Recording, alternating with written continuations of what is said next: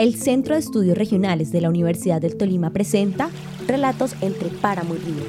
Una serie podcast que narra las historias de vida, las investigaciones y recomendaciones para la región.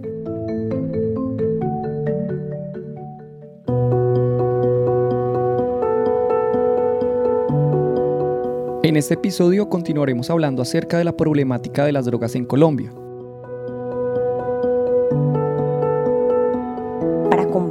y realizar aportes al tema, invitamos a Estefanía Ciro, investigadora del Centro de Pensamiento de la Amazonía a la orilla del río.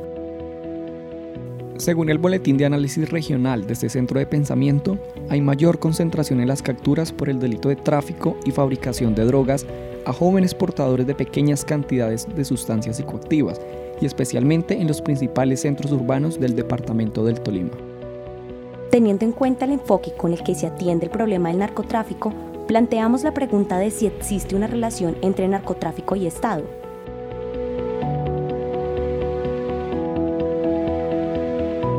¿Qué relación existe entre el narcotráfico y la política? Esa es una pregunta central en la medida en que nuestra mirada sobre el narcotráfico en el país ha estado marcada por dos formas de comprenderlo, que es primero un moralismo exacerbado, ¿no? Eh, que divide al mundo entre los buenos y los malos, ¿no? Eh, los consumidores malos, los que luchan contra el narcotráfico como los buenos. Y, un, y eso se traslada al segundo punto, que es una mirada muy legalista, ¿no? que asume que la cosa por ser legal es legítima. Entonces, porque es legal la prohibición, entonces, pues digamos que ese es el orden de las cosas, ¿no? Vivimos en un, todavía en un mundo de las, eh, de, la ley como una divinidad. Y eso se refleja en esto. Eh, hay que borrar esto y hay que ver, por el contrario, el narcotráfico como una economía. Hay que verlo como una economía y no como una economía tipo mercado oferta y demanda, sino más allá, que es el sustento de cualquier mercado, que es el sustento de cualquier dinámica económica, que es la distribución del poder y la distribución de la riqueza y la distribución de la violencia. Es decir, un mercado y el mercado del narco, de la economía, eh, el mercado de la coca, la, la economía de la cocaína tiene que ser vista como un escenario de enorme disputa por rentas que se traduce en una er, enorme disputa por el poder, poder de decidir sobre las cosas, sobre la vida, sobre los territorios y por supuesto el enriquecimiento. Y eso no se hace sino a través de lo que nosotros consideramos como la distribución de la violencia. Entonces, la relación entre el narcotráfico y política es absolutamente estrecha, porque si uno no comprende la dimensión política de lo que se está jugando, eh, aquí en, el país en términos de las economías de la cocaína, pues no entiende eh, eh, por qué esta violencia y por qué no dejamos de matarnos por esto, ¿no? y por eso en el momento de auscultar el narcotráfico, pues entonces hay que ver otras variables, más allá, más allá del número de cultivos, más allá del número de, consumidores, hay que ver qué se juega con los precios, qué se, quién juega y quién decide los precios, cómo se eh, distribuyen las las tareas, ¿no? Quiénes ganan, cómo va el dinero de un lado a otro, eh, quiénes ganan y quiénes pierden en últimas. Y, eso es la política, la política en este país.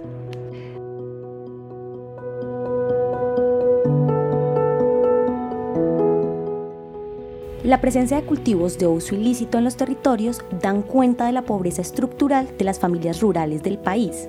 Ante esta situación, la solución está en otorgarle alternativas productivas a las familias que viven de estos cultivos y garantizar los derechos de la población rural.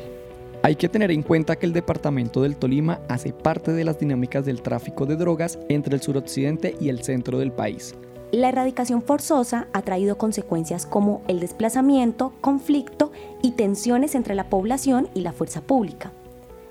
¿Qué relación existe entre los operativos militares y erradicaciones? Las erradicaciones forzadas eh, se convirtieron en una operación militar y yo quiero que vayamos, por ejemplo, a pensar la masacre del 5 de octubre de, del 2017, la masacre de Tandil, en la que participó Fuerza Pública, que participó Ejército y Policía, eh, para erradicar. Y cómo normalizamos que para, para destruir unas plantas tiene que haber unos helicópteros, ¿no? Toda una avanzada de helicópteros, como toda una avanzada de un desembarco militar, toda una avanzada eh, de, actores armados que se van a enfrentar eh, tú a tú con los campesinos, que eso es lo, lo que ha pasado en estos últimos cinco años desde que las FARC em, se eh, fueron a la vida civil.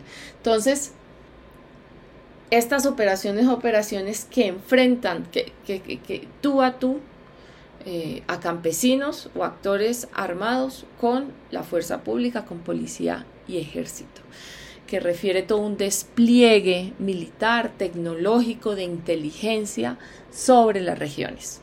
Precisamente en el sur de Bolívar estábamos hace dos semanas y, eso es, ¿no? Una serie de movimientos de, eh, muy fuertes de, helicópteros, eh, con un desembarco de policías, que también se instalan en el territorio, que empiezan a hacer presencia y que claramente empiezan también a ser parte de eh, una parte hostil dentro de las dinámicas con actores armados, ¿no? que, que pueden haber hostigamientos y que por supuesto hay una relación absolutamente asimétrica entre las armas y la presencia de este de policías y militares en este entorno con el de campesinos que no van a estar armados, ¿no?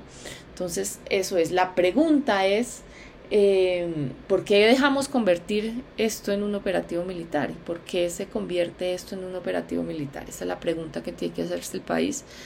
Mm, y, cómo buscar las maneras de desmilitarizar eh, el tratamiento a los cultivos de coca. Desde el Centro de Estudios Regionales te invitamos a conocer nuestro portafolio de educación continuada. Ofertamos uso de herramientas tecnológicas para la investigación y el análisis de datos, planeación del desarrollo territorial, formulación de proyectos comunales, planeación y presupuestos participativos, políticas públicas y gobierno local, y por último, liderazgo y empoderamiento social y político para las mujeres. CERUT, más región.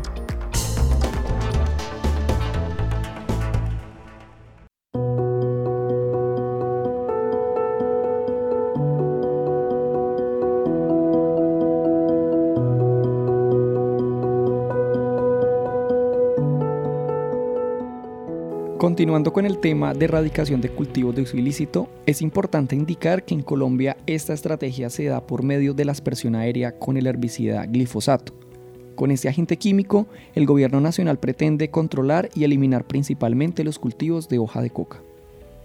Las aspersiones aéreas con glifosato han traído como consecuencia daños en el ambiente y riesgos cancerígenos para la salud.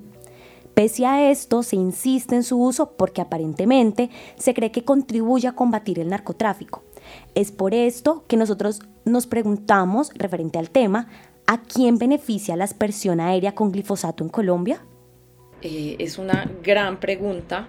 Eh, es una pregunta muy compleja y que no tiene una sola respuesta. Yo solo voy a intentar hacer como unas aristas de reflexión sobre esto. Y es que, como hablábamos ahorita, la relación entre narcotráfico y política se funde en dos elementos, en la distribución de rentas y en la distribución de violencia. Es decir, quién gana y quién pierde en términos de rentas. Claramente tenemos aquí unos actores eh, traficantes y lavadores que son quienes ganan más a costas de los campesinos y de los transportistas. Y segundo, eh, la distribución de violencia, que es quienes más ganan son los que menos violencia eh, sufren, al contrario, los que menos ganan son los que más violencia eh, enfrentan.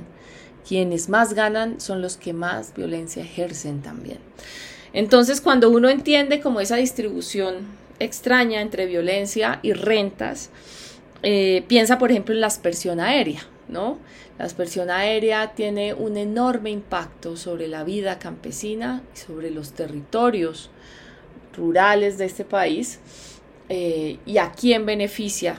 ¿no? Es parte de esta distribución de la violencia que recae sobre los que menos ganan. Entonces, ¿quiénes se benefician? ¿Quiénes se benefician? Todo el lobby de la venta de estos eh, químicos, por supuesto. Pero se beneficia también una élite colombiana que, que, ha concebido la aspersión eh, como una herramienta de, de, una política mucho más amplia que la política anticampesina en este país, que no es de hace 5, 10, 20 años, sino que es un continuum en la historia del país. Entonces, en ese continuum de persecución sobre la vida campesina y sobre los pueblos negros, eh, afrocolombianos, los pueblos indígenas del país, eh, la es una estrategia más eh, de despojo y de desplazamiento, de enfermedad y de ataque a, a estos cuerpos, a estos territorios. Y de otro lado, ¿quiénes se benefician? Se benefician los Estados Unidos que encuentran pues en esta estrategia una estrategia que se articula con un ejercicio contrainsurgente. ¿no? Fue muy útil para romper la base social eh, o las convivencias, connivencias o, o, la manera en que se articulaba la vida campesina con la presencia de los actores armados como las FARC. ¿no? Entonces, eh, esta es una elemento que creo que hay que ver eh, y auscultar a profundidad y hay que tener siempre presentes en esta guerra, ¿no? El conflicto armado tiene una estrecha relación con, con las aspersiones aéreas y con la política antidrogas y este es un punto de intersección entre ambos. Entendiendo las consecuencias de la erradicación con glifosato, para finalizar preguntamos, ¿Qué estrategias se deberían implementar para restaurar los territorios afectados por los cultivos de uso ilícito y las aspersiones? Yo puedo responder esta pregunta parcialmente. Primero, lo que sí toca hacer eh, urgente y radicalmente es suspender, cancelar, la suspender no la palabra, cancelar las aspersiones aéreas y hacer un nunca más, nunca más de las aspersiones aéreas en el país. Es, eso es fundamental para plantear una estrategia de aquí a futuro.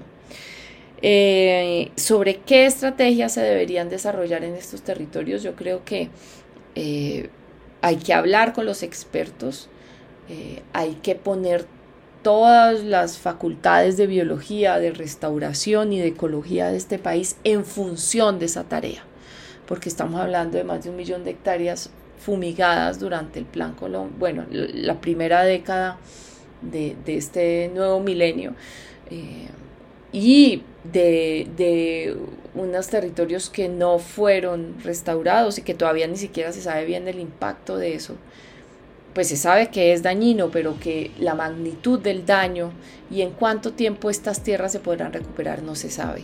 Entonces yo no tengo una respuesta exacta sobre qué estrategias toca hacer. Lo que sí sé es que hay que cancelar la aspersión aérea y hay que convocar a todos los científicos de este país en función de la recuperación de estas tierras.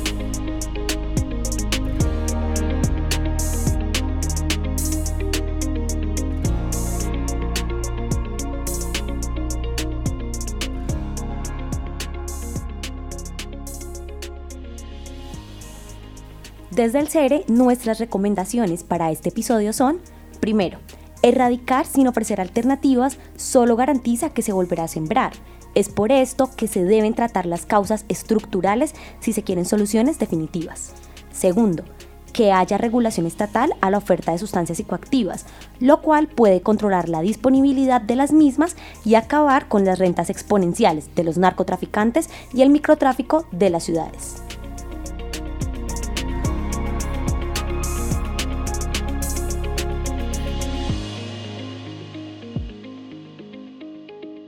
Yo soy absolutamente regulacionista en el sentido en que, eh, y creo que ya hay un consenso mundial eh, entre muchos sectores, excepto por supuesto las fuerzas del orden, que es asumir que, hay, que esta política de drogas no tuvo un efecto real en la disminución de la producción y en el consumo de drogas. Es decir, nosotros y la humanidad ha convivido con las drogas a lo largo de su historia Y la verdad a lo largo de estos miles de años, este periodo entre el, principalmente de este siglo de este último siglo, pues es un absurdo, ¿no? Cómo estamos persiguiendo el consumo de una planta, de unas sustancias eh, y de una actividad con la cual podríamos convivir perfectamente bajo unos principios y uno de esos principios es lo que se llama reducción de daños, es decir, para los consumidores tiene que haber reducción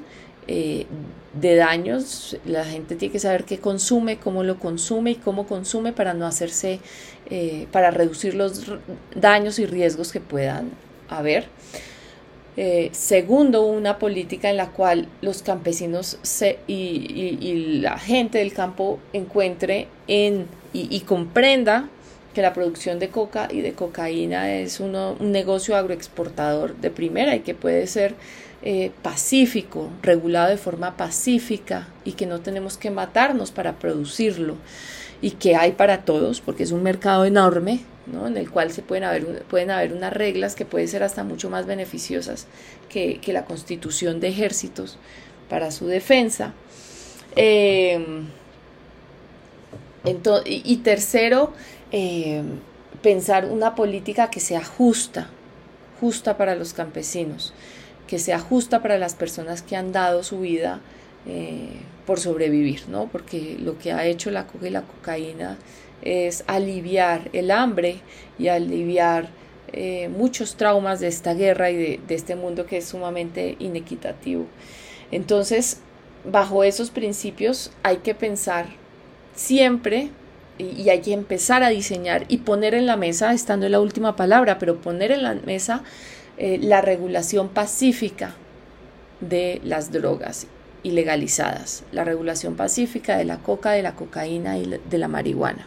Es decir, como país, ¿cómo empezamos a pensarnos no una regulación violenta como la tenemos ahorita, donde la política antidrogas juega un lugar muy importante en la distribución de violencia y de rentas en esta, en esta ecuación, eh, y más bien pensamos cómo podríamos regularlo de forma que no nos matemos, de que podamos convivir con la coca y con la cocaína.